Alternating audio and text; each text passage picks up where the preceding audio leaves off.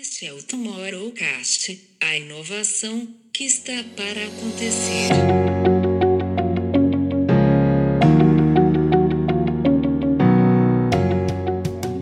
A bandeira é toda em cima da ideia de trabalho intergeracional. Eu acho que é no ambiente de trabalho um dos lugares mais dramáticos. E, fala disso, né? As pessoas estão emburrecendo agora, é, que antes a gente olhava como uma evolução.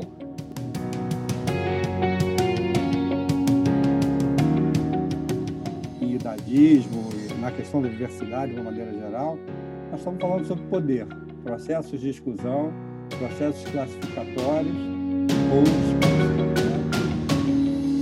Bem-vindos! Este é mais um Tomorrowcast e hoje a gente tem um convidado super especial, que é o Marco Antônio Souto. E eu sou a Camila Tabaque. Eu sou o João Batista. E eu sou Camilo Barra. Camila, eu gostaria de te convidar para apresentar aí o Marco e introduzir um pouco do nosso assunto de hoje. Maravilha, Camila. Muita honra ter aqui o Marco Antônio. Marco que é Head de Estratégias do Grupo Dreamers.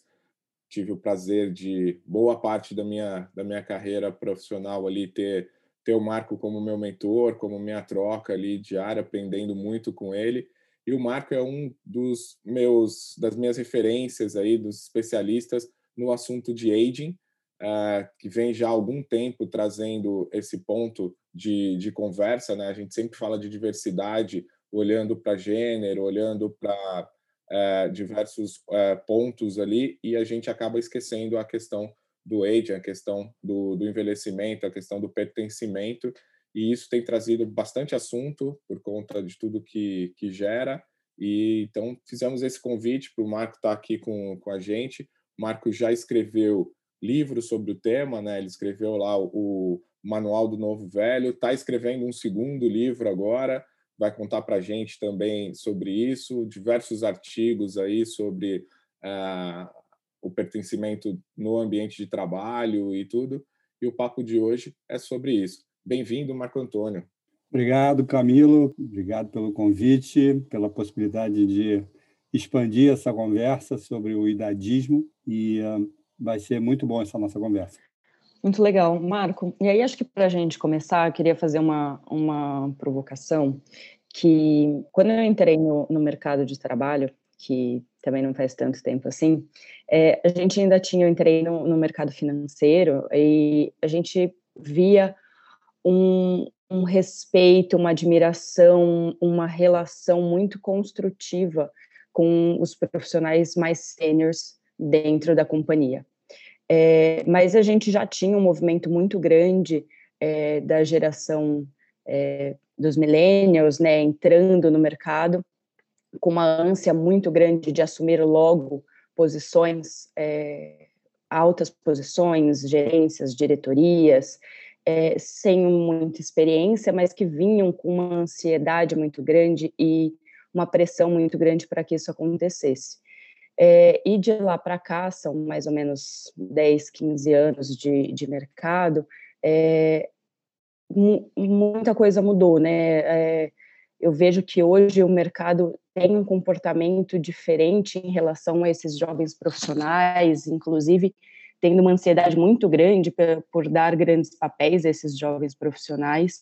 É, e aí a gente vê as, as relações mudando em relação à longevidade, mudando um pouco do que é, a gente tem no dia a dia aí das corporações. Eu queria que você contasse um pouquinho para a gente de como é que você vê é, esse processo nos últimos anos, como é que isso evoluiu, o que mudou de lá para cá, né? Onde você percebe que a gente tem tido esse principal é, questionamento sobre é, a longevidade dentro das companhias, né, o, o, papel que isso hoje tem e vai ter cada vez mais, porque além de tudo a gente tem uma população brasileira que ela está envelhecendo como um todo, né? Camila, eu acho que não precisa mais nenhuma pergunta aqui na nossa conversa, porque só essa dá para a gente falar durante umas três horas, mais ou menos. É tanta, é tanta coisa dentro da, da, do mesmo ponto. É, para eu entender um pouco melhor sobre a questão da longevidade, eu fui tentar entender sobre o jovem. em que momento surgiu, na verdade, esse jovem como um personagem é, atuante, significativo dentro das sociedades. Aí eu li um livro absolutamente espetacular de um camarada chamado John Savage, que é A Criação do Jovem, ou da Juventude. É, e ele vem desde contando desde o início do século, desde o final do século XIX, mas aonde explode mesmo a questão do jovem é no pós-guerra, em 1949, ali que começa a surgir, 44, que começa a surgir o termo teenager. Antes não existia. E ali ele começa a se descolar totalmente daquele daquela submissão, digamos assim, aos mais velhos. Né? Ele, ele, ele fala no livro muito também da questão da Revolução Industrial, que levou muita gente para as cidades, aí os jovens ficavam sozinhos em casa enquanto os pais iam trabalhar. Então, isso foi dando essa, essa dimensão é, adicional. Porque até ali, em 49, é, existia, como você falou, uma admiração pelo mais velho. O mais velho era o ponto de referência. A partir dali, uma coisa meio aspiracional, digamos assim, o jovem passou a ser o ideal a ser perseguido. Né? Então, a gente tem em 68 um movimento muito forte de contracultura, e a cultura naquele momento também era representada pelos mais velhos, porque eram os mais velhos que estavam no status quo. Então, a gente viu esse movimento não crescendo em todo o mundo, não é uma questão unicamente brasileira. Nas empresas, a gente foi observando a mesma coisa agravada por um outro ponto econômico. É, aparentemente, essa pessoa com hum, é, menos idade, né, que está chegando agora no mercado, é um profissional mais barato. É um profissional que custa menos para as empresas. Então, a gente viu aquele processo que a gente chama de juniorização em todas as empresas. No, no caso de propaganda, eu acompanhei de perto isso. Então, esse, esse, essa falta de de admiração, talvez, ela ela está muito significada pelo volume de pessoas. E eles falam isso lá que no, no, no início do, da década de 50, você tinha muito mais jovem né, do que as pessoas de mais idade, até porque se morria mais cedo e tudo mais. Então, esse volume deu a eles um poder muito grande. Toda vez que a gente fala em idadismo e na questão da diversidade, de uma maneira geral, nós estamos falando sobre poder processos de exclusão, processos classificatórios ou desqualificatórios, estamos falando de poder.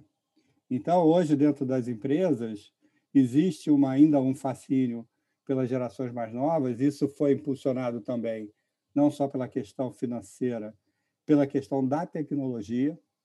Então, a gente teve uma inflexão muito forte, muito rápida de transformação tecnológica nos últimos 10 anos, e, de alguma maneira, a, a minha geração e as gerações acima da minha não acompanharam, talvez, na velocidade que deveriam essas mudanças todas. E aí foram ficando naturalmente é, à margem de conversas que estavam acontecendo e conversas realmente importantes. Então, nós vamos falar, provavelmente um pouco mais para frente, é, nas duas pontas. Né? As duas pontas, na verdade, têm que se conhecer e tem que, de alguma maneira, encontrar caminhos para trabalharem juntos.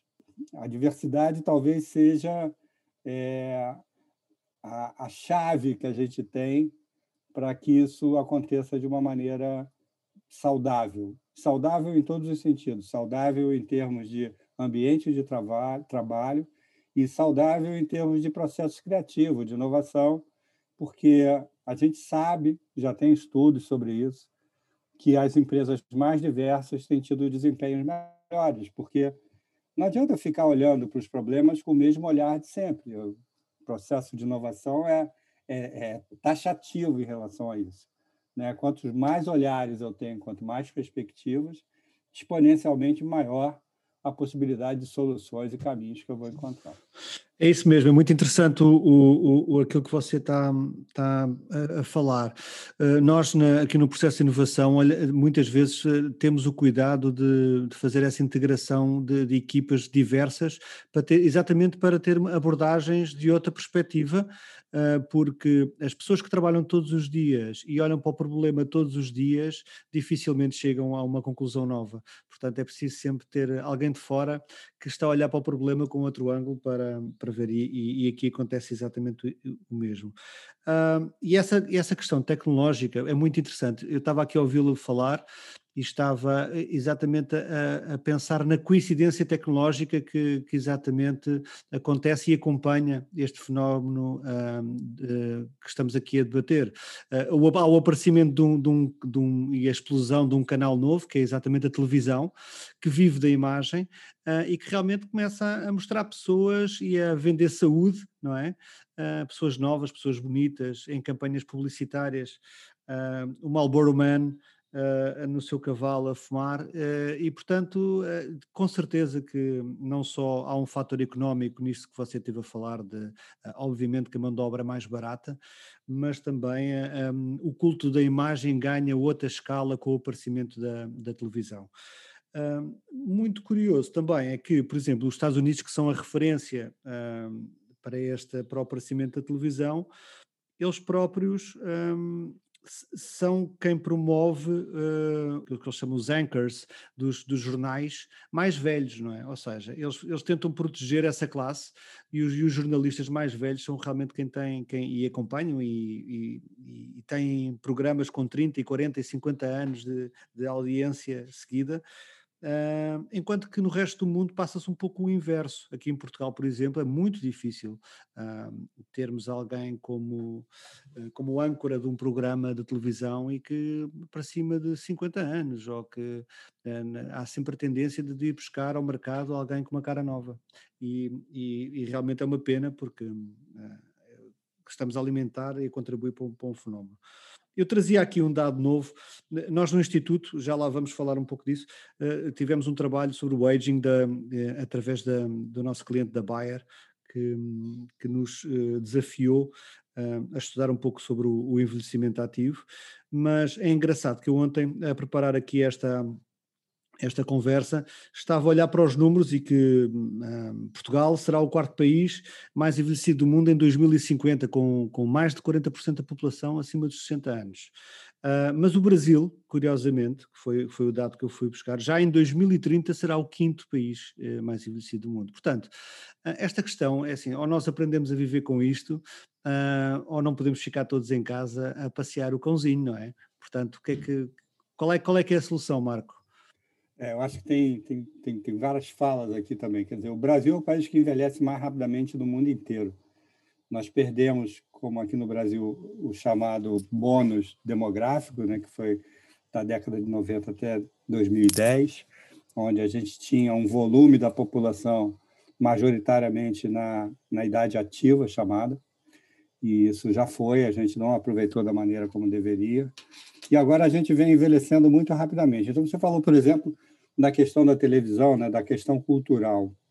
E, e, é verdade, porque quando a gente pensa em, em Hollywood como o massificador do modelo de cultura ocidental, né, ele, com Selvagem, com uma série de outros filmes históricos, iconográficos, séries, eles foram formando essa ideia da, do jovem como símbolo de potência, de desejo, de uma sexualidade a, a todo instante, coisas desejáveis de uma maneira geral. Só que, ao mesmo tempo, a população dos Estados Unidos também foi envelhecendo bastante. E aqui no Brasil, o que você está falando é que hoje, por exemplo, os 60 mais no Brasil respondem por 1,8 trilhão de receita. Quando você olha durante a, a pandemia no Brasil, esse segmento 60 mais ele teve menos desempregados do que os 50 menos por um motivo simples. Uma boa parcela deles é aposentado. Então, tem uma receita contínua, garantida, ou seja, o poder de consumo desse segmento é gigantesco. E ele é um oceano azul que é praticamente invisível ainda para as marcas e para o mercado de uma maneira geral. Uma das coisas, é, a gente fica falando que, né, que a gente vai repetindo sempre as mesmas soluções, uma das falas das empresas sobre isso é que, não, mas o público jovem, se eu pego ele ali por volta de 20 anos, ele consegue me acompanhar até os 40. Bom, isso era compreensível quando o, a pessoa de mais de 60 morreu aos 65. Né? Hoje ela está morrendo ali na faixa de 80, eventualmente, então eu tenho também 60, 20 anos para acompanhar esse meu consumidor ou cliente, possivelmente um consumidor que vai mudar um pouco menos de marca do que esse consumidor de 20 anos até os 40. Né? Que aí você tem uma transformação mais veloz em termos de modos de viver, de, de atitude diante da vida e tudo mais. Esse camarada de 60, ele hoje também é visto como um bloco único de 60 mais. Pô, de 60 até 80, cara, eu tenho aqui, sei lá, quatro, quatro segmentos, no mínimo, etários, para a gente ficar só no etário, que são significativamente diferentes. Então, eu não consigo entender porque a Cantar Bop, que é quem é, afere aqui audiências e tudo mais, até hoje não abriu isso, cara. sabe? É como se fosse eu falar do jovem, o jovem. O jovem não existe, ele é uma, ele é uma abstração apenas para efeito de tentar classificar e ter um ganho de escala em relação a essa pessoa. O que a gente vê, e a Baia, obviamente, ela tem um interesse é, imediato em relação a esse segmento. A gente viu aqui também que as primeiras marcas que atuaram é, diretamente junto com esse segmento de público foram as farmacêuticas, por motivos óbvios. Né? E aí você via também um pouco de financeira, de seguro, um pouco falando sobre previdência, mas já tentando pegar esse camarada de 40 anos. Mas ainda, e aí a propaganda e a minha culpa aqui como membro dessa, dessa comunidade, ela ficava muito naqueles ícones de sempre. Aqui no, eu, eu digo que o velho saudável, quando aparece aqui no Brasil, é sempre um cara com um pranchão na cabeça, ou dentro d'água ali sentado no pranchão, como se aquilo fosse o modelo. Qual é o modelo? Não existe modelo. O modelo é a continuidade da vida como ela vinha acontecendo. É, então, a, a, minha, a minha bandeira é toda em cima da ideia de trabalho intergeracional. Eu acho que é no ambiente de trabalho um dos lugares mais dramáticos que você tem em relação à questão do idadismo. E como o Camilo falou, é, o idadismo ele não aparecia na pauta de diversidade. Está aparecendo agora, é recente né, de alguns anos para cá, ele começou a ser integrado a essa pauta. Marco, eu ia aproveitar exatamente para puxar o que você está falando, para a gente trazer uma outra, um, uma outra discussão aqui, que você falou em 1,8 trilhão né, é, como potencial de mercado, é, e a gente tem uma outra discussão que você já trouxe aqui, que é a questão de representatividade né, é, e diversidade nas companhias quando a gente vai desenvolver produtos, quando a gente vai falar com um público, seja ele qual for. E aí a gente tem exatamente essa questão de se eu vou é, olhar para um público de 60 mais, seja ele de 60, 65 ou 80, que é o que você está falando, né? Hoje a gente tem uma população expressiva acima dos 80 anos, que é um outro mercado, são outras necessidades. É, e aí, quando a gente vai olhar para esses mercados, a gente precisa de representatividade dentro das companhias, exatamente para conseguir ter soluções melhores. E a gente entra daí numa questão que eu queria é, que você falasse um pouquinho sobre a questão da cultura das empresas, né? De como é que isso dentro das empresas é, é um desafio hoje. Você ter não só é, pessoas mais sêniores dentro da companhia, mas com relações também invertidas, porque hoje a gente vê que nem sempre essas pessoas estarão nos cargos de liderança e como é que a gente tem é, relações culturais dentro das companhias mais interessantes, mais saudáveis e de longo prazo, considerando aí também é, o aging na, como diversidade. É, eu, eu acho que, primeiro em relação às empresas, né, elas nunca olharam, e, porque quando eu tenho do lado de fora é, um potencial de negócio muito claro, e eu acho que o design thinking é o que vai fazer essa história acontecer de fato, porque eu vou trazer é, pessoas de 60 a mais para discutirem com as empresas produtos e serviços 60 a mais. Porque é, o básico do básico do design, mas não acontece assim. Primeiro, não acontece a perspectiva de que possa haver um negócio ali. Você consegue imaginar uma empresa de telefonia que não tem necessariamente produtos e serviços voltados para esse público? É impossível achar que não tem ali um caminho para eu andar com isso de maneira significativa. Né? Você pega aí qualquer, qualquer uma das categorias gigantes que a gente tem aí, ela vai, vai ter uma oportunidade, é só olhar. E olhar significa você ouvir as pessoas que têm mais de 60 anos. Dentro das empresas, Camila, eu acho que a gente está caminhando para estruturas de trabalho mais flexíveis, efêmeras e montadas ad hoc. Ou seja, eu tenho grupos que vão se formando em squads ou alguma coisa parecida com isso, e, e eles vão colocando dentro de cada uma desses grupos as pessoas que são necessárias para aquele trabalho. É, se essas pessoas de mais idade não estão nos cargos de chefia, mas eu acho que ainda estão em, em boa parte das empresas onde eles têm representatividade mínima, é, nós temos representatividade mínima, elas estão basicamente em cargos de chefia por uma questão é, de lógica salarial até, né? porque é o camarada que já está lá há mais tempo, então provavelmente foi ascendendo a chefias, a cargos de liderança, e hoje ele tem um salário lá que eventualmente pensa se é melhor demiti-lo ou continuar com ele lá. É, mas eu acho que essas pessoas em cargo de liderança elas vão caminhar cada vez mais para uma lógica de mentoria, de consultoria interna, sabe, de disposição de tempo não tão contínuo, mas de maneira pontual em cada uma daqueles projetos que estiverem acontecendo. Pelo menos essa é a minha proposta em relação ao meu próprio trabalho. É, eu não quero estar na operação no dia a dia.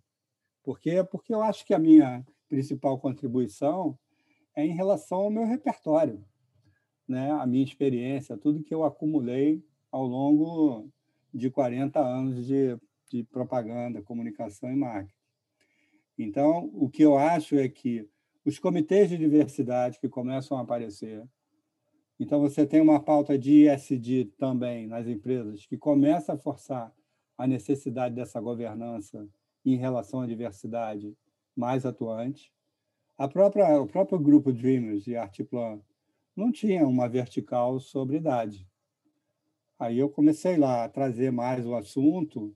A gente primeiro fez um censo, primeiro a gente fez uma conversa interna sobre isso, a gente fez uma parceria com o Aging 2.0, que é uma instituição que tem sede em São Francisco, mas opera no Brasil com alguns capítulos. E a partir daí a gente começou a falar um pouco mais de uma maneira institucional e começou a trazer o assunto para dentro de casa é, de uma maneira mais funcional, digamos assim. Então, a gente, nesse momento, dentro do Comitê de Diversidade, está estruturando exatamente a política, é, os caminhos, as ações que a gente vai ter ao longo dos próximos anos. Eu acho que esse é um modelo que vai começar a se repetir em diversas empresas e instituições. É claro que eu vou continuar tendo uma massa gigante que não vai estar nem aí para isso, mas não é a questão da idade. Ela não está aí para a diversidade. Né? Ainda vai ter uma questão de raça muito forte, uma questão de gênero muito forte. Você imagina fazer uma.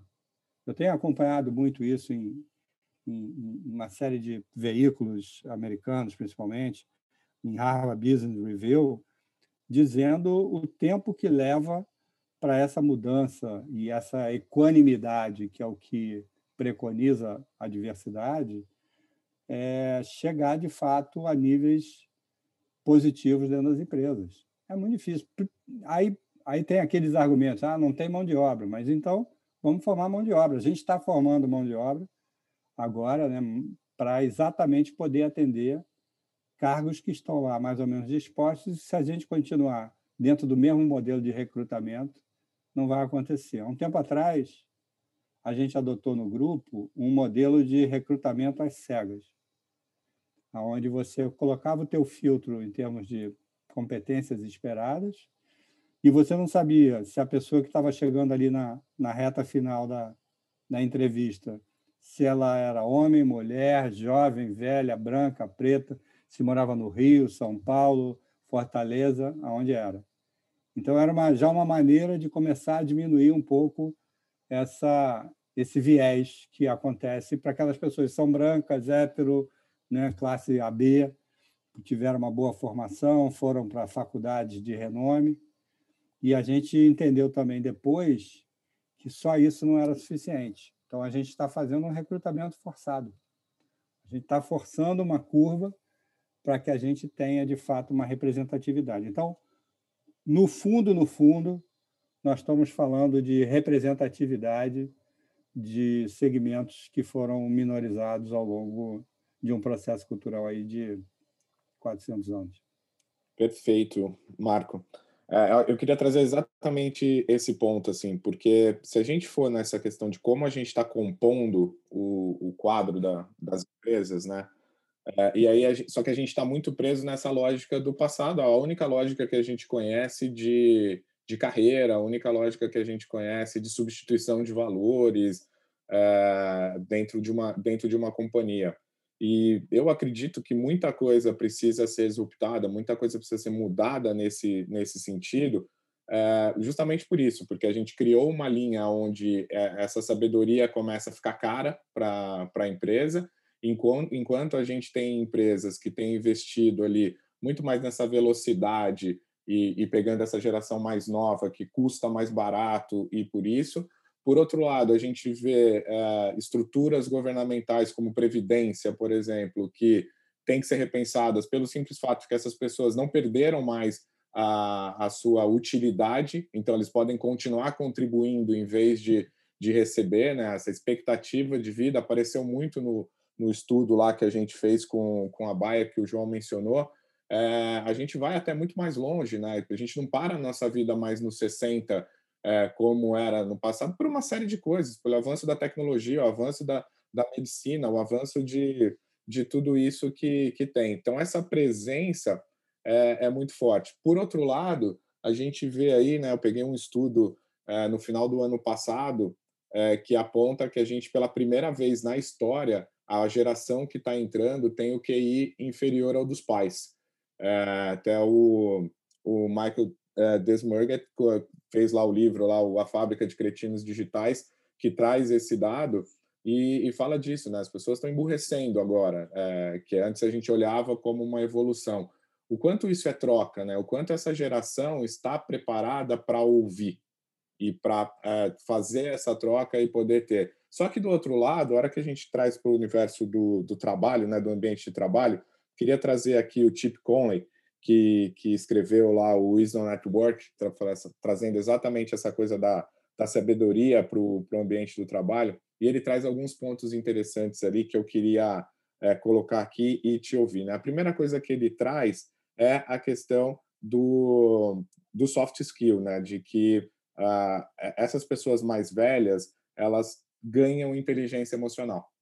Então, isso hoje tem um valor danado dentro das corporações e que falta a essa, a essa nova geração e que isso por si só já é uma contribuição que, que a gente pode fazer. Né? Mas essa troca entre o, o idoso e o jovem, né, para a gente colocar ali na, na terminologia, é, ela tem uma série de aprendizados para os dois lados. Né? É, esse esse novo uh, idoso moderno, né, como é o como é o termo ali que o Chip uh, cunhou, the modern welder que ele cunhou ali no, no livro, ele também tem uma série de aprendizados e de evolução para fazer, porque ele começa a entender que ele precisa ser mais curioso do que sábio. Ele precisa saber ouvir mais as pessoas do que simplesmente chegar, eh, dizer que a verdade é a dele por conta dessa bagagem de sabedoria. Então, acho que passa por uma reflexão interna, né, de que qual é o valor que eu permaneço, qual é o que eu preciso me reinventar, e acho que isso é um exercício danado que a gente tem que fazer no dia a dia para lidar com, com essas gerações. É, a gente tem que aprender a perguntar para poder saber escutar, né? Então, essa coisa de, peraí, mas o que, que eu quero tirar dessa nossa geração, dessa nova geração, para poder é, ter? A gente tem um pouco de, de medo, né, de fazer essas perguntas para o que tem. A questão da colaboração, questão de que um mentor mais velho pode melhorar a taxa de sucesso e eficácia de um time apenas com a presença, porque ele sabe liderar através dos pontos fortes. Então, ele sabe aonde ele vai puxar ali o melhor de, de cada um, e não tendo a função de líder na, na questão é, da posição hierárquica. Né? Olhando numa, numa estrutura linear, ele é aquele cara que pode puxar a conversa tirando o, o melhor de cada um. E aí, um desafio que ele coloca que me parece bastante é, interessante que é o aprender a aconselhar, né? Porque hoje, a hora que a gente fala de dessas pessoas e de conselho, a gente coloca isso na, na, posição, como ele diz no livro, ali na posição de um padre, na posição de alguma coisa que é num altar e você está aqui. Então, esse cara te aconselha e você escuta para isso. E ele fala que isso também é uma forma de repensar, né? Porque vem com essa coisa da, da colaboração. Então, passa muito por essa questão de um conflito de gerações, uma estrutura é, corporativa equivocada, porque não está mais adequada ao, ao, momento que a gente vive hoje, quando a gente desenha cenários futuros, ela é ainda mais é, complicada para a gente seguir para onde a gente deseja ir. É, e por outro lado, a gente tem ali como é que os dois lados dessa conversa que a gente está colocando aqui é, precisam aprender a conviver. Camilo, é, o dia que eu senti mais em risco a minha posição no trabalho eu vou pedir para você dar um pulo lá e conversar com o pessoal para dizer o que, que você acha dessa tua tese, porque é, é exatamente o que eu pretendo fazer na minha vida daqui para frente. É exatamente essa lógica. Então, se eu achar que está pegando lá as coisas, eu vou chamar você para você poder falar com o pessoal lá e, e, defender a minha posição. Você falou sobre QI, né? QI, eu tenho as minha, minhas diferenças em relação a, a essa história de QI mais alto, QI mais baixo, porque aqui no Rio de Janeiro existe uma escola de samba, não sei se o João conhece sobre escola de samba, que é chamada Acadêmicos do Salgueiro. O Acadêmicos do Salgueiro ele tem uma, uma, um tagline que eu sigo perpetuamente, que ele dizia que eles não eram é, uma escola nem melhor nem pior, apenas uma escola diferente.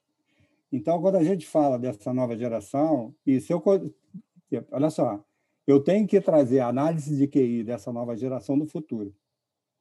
Se eu continuar analisando essa nova geração a partir da perspectiva que eu tenho aqui, eu acho que eu tenho um viés que eu não vou conseguir analisar, porque eu não sei qual é a demanda de conhecimento e de capacidade de raciocínio que tem. Eu estava lendo um estudo há um tempo atrás sobre a geração e a importância dos jogos na formação é, da capacidade cognitiva da, das crianças.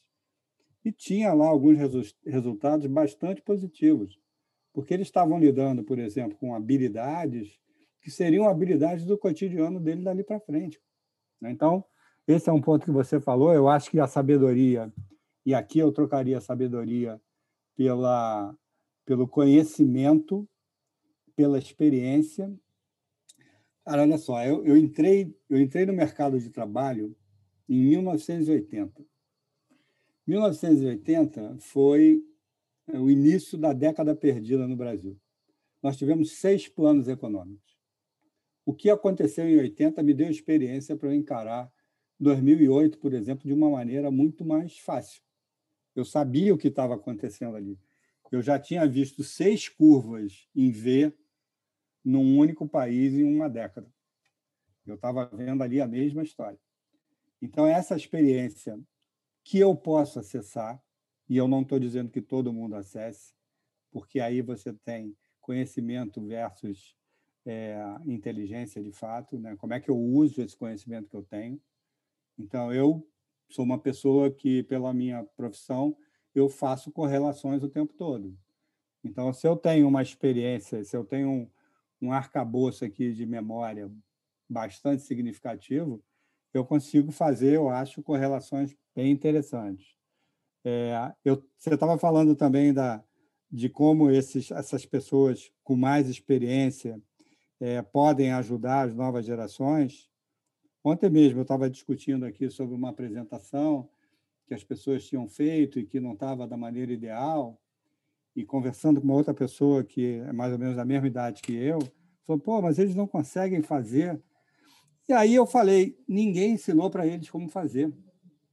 Sabe, não tinha uma pessoa ali do lado, como eventualmente você tinha.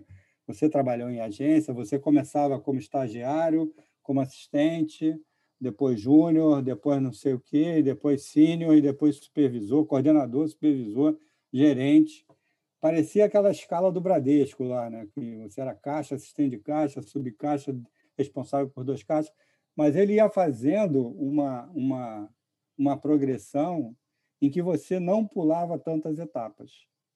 Hoje em dia, se você tem um domínio, por exemplo, de uma tecnologia específica e ela é representativamente é, crítica para um processo que você tem, eventualmente você vai botar uma pessoa que tem 26 anos chefiando sem ter tido nenhum treinamento para ser chefe.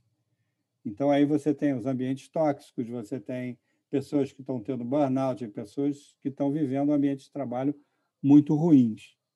Então, quando você fala de como essas pessoas hoje que têm mais idade devem estar dentro das empresas, eu enxergo muito essa lógica um pouco de, de mentoria, de ser um facilitador de integração, de ser um facilitador de jornadas é, pessoais, né? de estar ali do lado, conversando e tal.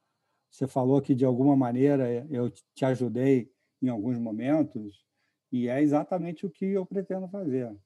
Porque esse, esse novo velho né, que você falou ali, é, eu também tenho dito muito que é um movimento que a alegoria que eu faço é o seguinte: você tem uma pessoa com mais de 60 numa ponta de uma estrada, tem uma pessoa com menos de 60 na outra ponta da estrada.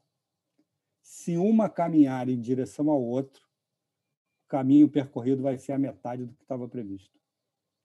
Então, se existir um movimento dos dois lados, e aí a gente fala muito dos viés inconscientes, né? o cara fala, ah, ele está velho para isso. Ou, apesar de ser 63 anos, o senhor está muito bem. A leitura desse apesar de 63 anos é, mesmo o senhor tendo 63 anos, numa idade que o senhor deveria estar depauperado, o senhor está muito bem. Esse, esse aposto ele não põe, mas o viés inconsciente, obviamente, é esse. Ele está surpreso. Como é que uma pessoa com 63 anos pode ter aquela, é, aquela competência física, digamos assim, fisiológica? Por outro lado, esse cara de 60 também, ele é preconceituoso em relação a quem está chegando. Então, ele fala, pô, não sabe de nada, cara, está começando agora, pô, tá, tá nas fraldas ainda e vai querer me dar ordem. Como é que, como é que pode isso? Então, ou os dois lados trabalham o que você chamou de escuta atenta, né? e você começa a criar ambientes em que essa integração possa de fato acontecer, isso tem uma mediação e tem uma formação de uma cultura que é uma cultura de diversidade, né? e de você ter é, histórias diferentes. E eu queria só fechar em duas coisas que você falou, é, há um tempo atrás, eu escrevi um texto lá no LinkedIn que dizia que é, o que me tira do anacronismo é continuar fazendo perguntas. Então, quando você fala da, da curiosidade, eu não sei quem é que falava isso, era Spinoza, Descartes, um deles falava que era olhar o mundo com a curiosidade de uma criança. É, e, e é o que eu faço, cara. Eu faço. Você trabalhou comigo, sabe que pergunta é o meu forte. Eu faço pergunta.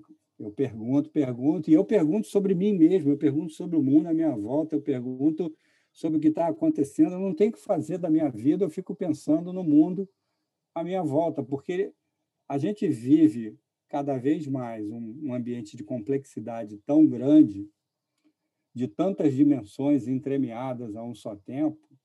Fala da tecnologia.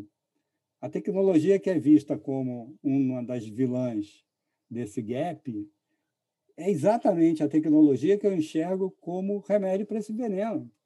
Sabe? São estruturas de aprendizado ILS mais, mais é, amigáveis, com interatividade. É uma outra lógica, porque, porque é uma outra cabeça. Deixa eu agarrar nessa sua, nessa sua, nesse seu tema, que eu, eu sou um apaixonado por, por isso. E há um episódio que se passou comigo em 2000, quando, quando eu estudava lá em Nova York. Há um dia que eu entro no elevador e está uma senhora uh, que deixa cair um papel no chão, eu agarro o papel, dou para ela, ela olha para mim com um ar muito feliz e pergunta-me: sabe o que é isso? Eu não, é o meu e-mail. Eu abri hoje, eu abri hoje o meu e-mail. E eu, ah, que incrível, não sei o quê. E sabe o que é, que é mais incrível? É que foi um garoto de 12 anos, que é o meu tutor, que me abriu o meu e-mail. E então, ficámos ali um pouco em cinco minutos à conversa e ela dizia que exatamente eles colocavam os mais novos, garotos de 12 anos, a fazerem de tutores para os mais velhos, exatamente para fazer esse, esse gap e para aproximar o gap. E, e, no fundo, se nós pensarmos bem, as linguagens também começam a ser muito parecidas, não é? É muito fácil os avós e netos comunicarem entre eles, porque eles entendem-se e, portanto, nós, e nós estamos a ignorar todo esse fenómeno que, que, que poderá ser aprofundado. É, João, a tecnologia, você sabe disso melhor do que eu, ela é uma linguagem, né? Então, quando eu me lembro que há muitos anos atrás, eu estava com um camarada que era meu chefe, na época, nossa diferença de idade está em torno de 25 anos, mais ou menos. Então, eu entrei no carro dele, e ele tinha acabado de comprar um carro, ele não sabia como programar o rádio do carro. Eu nunca tinha visto aquele rádio na minha frente, mas a lógica era a mesma. Né? Porque a tecnologia ela, ela roda em cima de lógica. Então, hoje, quando você pega um celular, não importa se é o celular da tua marca ou não é. Você vai pegar lá configurações, cara, e vai descobrir tudo que você tem para botar. Mas tem que ter essa curiosidade, porque se não tiver, se você ficar ali é, reticente em relação. Eu, eu tenho a minha turma que, que estudou comigo e tal, né, em, em, em comunicação, mas eu vejo parentes, amigos, que eles não querem. Eles falam, não, não quero saber disso e tal. Eu, eu tenho tudo que é possível aqui em aplicativo, né? relação com o governo do Brasil, INSS, meu INSS, meu SUS, está tudo no meu celular. Cara.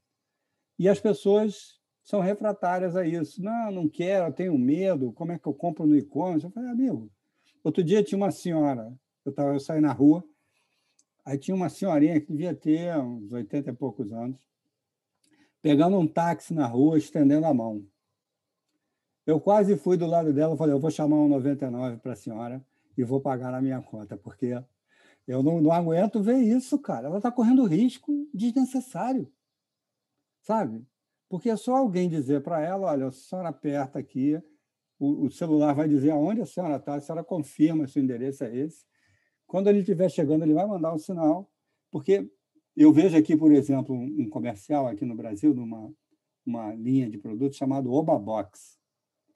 Esse Obabox tem um celular aqui, que é um celular com os números, que deve ser um quinto do, do espaço do celular. E aí a, a, a, lógica diz o seguinte: não, isso é bom porque o idoso ele não enxerga bem. Cara, é só botar um óculos, né? Convenhamos. Né? Não é, ele não quer usar óculos, então está morto, porque não vai para lugar nenhum. Ah, não, mas aqui é mais fácil para ele. Agora, se ele tivesse acesso a uma tutoria, ou alguém parasse ali 15 minutos do lado dele e ensinasse a usar um smartphone bacana, ele não ia ficar mais feliz de ter acesso àquilo tudo que está disponível para ele com o um mínimo de dedicação ele tem acesso a tudo isso, sabe? Ah, tem o design mínimo? Tem. Eu tenho coisas excessivas aqui no meu celular que eu nem olho. Eu não vou olhar, não vou usar, de repente, para nada. Mas eu saber que eu tenho aquela possibilidade me torna mais confortável em relação ao que eu estou usando. Né? Então, tem essa história, ah, porque como é para uma pessoa de mais idade, tem que ser como se fosse uma criança de seis anos. E, e essa, essa infantilização do idoso talvez seja uma das coisas mais evidentes que a gente tem dentro do processo de idadismo. Vamos tomar uma vacininha, dar aqui o bracinho, olha, é só uma colherzinha. Pô, cara, eu não sou idiota, né? Não, não me trata dessa maneira. Isso acho que vem por conta da, da questão de repertório, né? A gente vive um repertório que nos traz para esse para esse futuro linear, né? Que é eu, eu, sou criança, cresço, produzo, depois eu inverto a curva e volto a ser criança e, e por aí vai, né? Que é esse, que é esse preditivo aí que, que a gente coloca. Tá aí um baita desafio para a turma aí de, de UX, é para a turma de design, para poder pensar isso da forma correta, né? De pensar que hoje a gente tem tanta tecnologia quanto essas referências é, que podem melhorar essa vivência. Camilo, posso te interromper? Só uma coisa. Quando você vê um tutorial hoje, quem fez esse tutorial? Um, um jovem. Um jovem, um jovem, provavelmente, faixa ali de 30, 27, 28. Ele tem a linguagem da tecnologia tão internalizada nele que provavelmente ele pula algumas etapas porque ele acha que não são necessárias. A pessoa que está olhando para aquilo eventualmente pela primeira vez, desculpa, amigo, não é assim. Você conhece a, a brincadeira que você, você tem uma ilha e você manda para essa ilha de maneira regular tênis com velcro. Um belo dia, você resolve mandar para essa ilha um tênis com cadarço. E aí você tem que fazer uma cartinha dizendo como usar o cadarço faz essa carta e depois me manda que eu quero ver se você explica direitinho. Porque provavelmente você vai dizer, eu pego o cadarço, passo por um furo e puxo. O cara vai lá, passa pelo furo do meio, puxa, o cadarço sai. Ah, não, peraí, eu esqueci de dizer. É o furo que está mais embaixo. Aí eu passo o furo e continua saindo porque eu puxei o cadarço todo. Não, não, não. Puxa o cadarço até a metade e a outra ponta você passa diametralmente oposta. Ou seja, se você não disser, o outro não sabe. Então, é, o axioma é que o, o, outro é burro, cara. Ele, ele não é burro, ele é ignorante, ele ignora aquilo. Então, na tecnologia, tem muito isso. Cara. Então, eu vejo meus filhos é, entrando em algo. Isso eu vi com meu filho com 4, 5 anos de idade, você viu com a sua filha ela pega uma história e começa a andar com aquilo, com aquele joguinho, com aquela história toda, e que ela não leu nenhuma indicação de como é que aquela coisa tinha acontecido. É mais inato, é mais natural, é uma linguagem natural.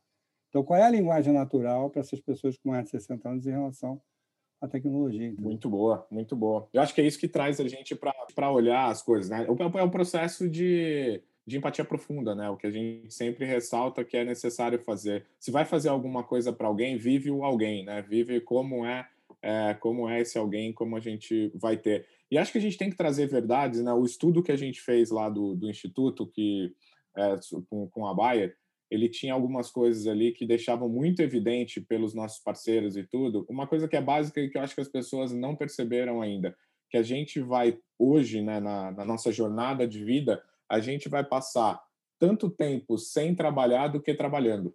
Então, o que fazer para ocupar esse tempo, né? Ou continuar dentro do, do ambiente de trabalho, ou não? Como é que essa, como é que isso pode ser usado? O que a gente precisa é sair da lógica, é especular sobre esse futuro uh, e sair dessa lógica de que tem que ser uma coisa linear e que a hora que eu passo da barreira dos. Agora já estão falando em 40 a mais, né, Marco? Mas a hora que eu passo dos 50 a mais, dos 60 a mais, do 80 a mais que, que seja, qual é meu papel? O João gosta sempre de trazer um papo que, que a gente teve nesse projeto, que era da senhora com 93 anos saltando de paraquedas pela primeira vez.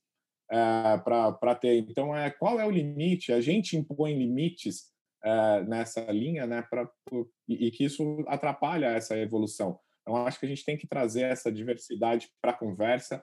A gente precisa ter essa capacidade de gerar, é, de especular futuros em relação a, a esse tema do, do, envelhecimento, né?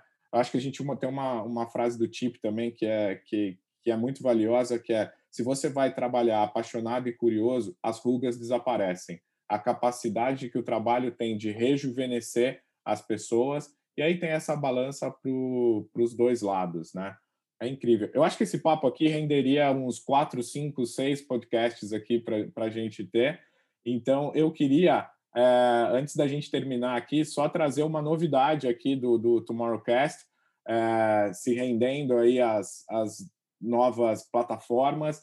A gente continua o papo agora semanalmente na no Clubhouse. É, então, todas as quintas-feiras, às 9 horas da manhã, é, a gente abre a sala com o Mário Rosa, nosso querido Mário Rosa, fazendo o Amanhã Tem Mais, que é a sequência dessas conversas e tentando, de alguma forma, e também no nosso processo empático, fazer aquilo que eu falo que é a maior dor de fazer podcast, que é não poder escutar quem está nos escutando. Então, vamos lá para o Clubhouse e ver como é que essa conversa segue. Então, quintas-feiras, às 9 horas da manhã, amanhã tem mais a nossa sala no, no Clubhouse. Marco, é, tem algum spoiler aí do livro novo que você pode deixar para gente? Cara, o livro novo ele está meio emperrado aqui. É, eu estou pensando em ir publicando as partes deles no LinkedIn e depois lá no final eu faço uma amarração ao contrário. Eu estou com o meu tempo meio complicado.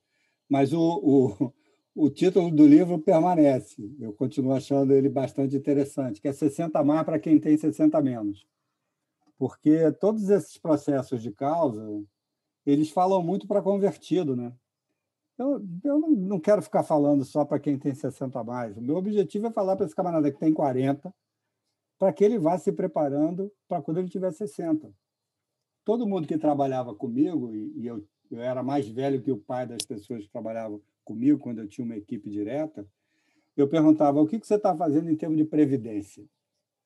Né? Por quê? Porque isso que você falou da longevidade, essa, esse, essa prorrogação que a tecnologia, a ciência nos deram, e a genética também, porque a gente vem melhorando a carga genética da, da humanidade, é, como é que eu tenho uma longevidade saudável? Porque se eu não estiver saudável, o que, que adianta viver aos 80, chegar aos 85 anos muito mal? Então, tem quatro pilares, só para a gente fechar, e isso pode abrir, inclusive, um podcast lá na frente que a gente venha conversar no Clubhouse. São quatro pilares. O primeiro deles é a saúde, obviamente. O segundo é um financeiro que te dê para conviver viver de uma maneira razoável dentro de um padrão próximo daquele que você tinha. O terceiro é uma questão de pertencimento e você manter de alguma maneira as suas conexões sociais. É, e o quarto, cara, é, é, atividade. Você se manter ativo de alguma maneira. E ativo não é ativo fisicamente, é um ativo produzindo alguma coisa para você ou para terceiros que tenha uma representatividade na sua vida. Então, pode ser trabalhar junto a uma ONG, pode ser consultor, pode ser mentor, pode ser trabalhando num negócio seu, empresariando, inovando, fazendo o que você quiser.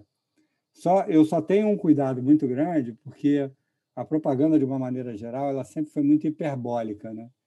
Então, quando eu falo da velhinha de 101 anos saltando de paraquedas, é inspirador, mas ele está muito distante como imagem, está muito distante como imagem do que vai ser o cotidiano dessas pessoas com mais de 70, 80 anos. Então, a gente tem que entender é, como é que é extraordinariamente ordinário chegar aos 80 anos, por exemplo, com uma convivência familiar bacana, entendeu? Então, essas histórias ordinárias, né, que o termo é meio pesado, mas ele é real, porque são essas pessoas comuns que estão ali com 80, 85 anos, é, como é que é a vida delas, entendeu? Como é que é essa relação com o mundo de uma certa maneira, essa percepção da finitude chegando mais próxima. Enfim, a gente tem que se preparar para ter consciência. Essa, para mim, é uma frase que eu ouvi outro dia da Mânia, que é uma psicóloga, psiquiatra espetacular, e ela fala isso em relação a como chegar com uma saúde mental boa, é, você se educar para ficar consciente daquilo que você está vivendo. Muito bom, Marco. Muito obrigada. Acho que o papo foi incrível. A gente tem muito mais coisas é, para discutir, é, muitos outros temas que a gente gostaria de colocar aqui, mas enfim, a gente não consegue, a gente tem um tempo limitado, então vamos aproveitar para ter novos papos, novas discussões, mas com certeza é um tema que, que é muito importante em muitos níveis, né? E então a gente queria te agradecer. Obrigada pelo papo, obrigada por estar aqui com a gente, por trazer essas provocações. Obrigado, Camila. Foi um prazer estar aqui. É, espero ser convidado ainda para outras conversas. A conversa com vocês é sempre muito boa. E vamos levar essa bandeira adiante, mostrando para mais gente que tem muita coisa para se fazer. Obrigado. e é isso, gente. E, e vocês que estão aí também, obrigado por escutar a gente. A gente espera vocês na quinta-feira e até mais.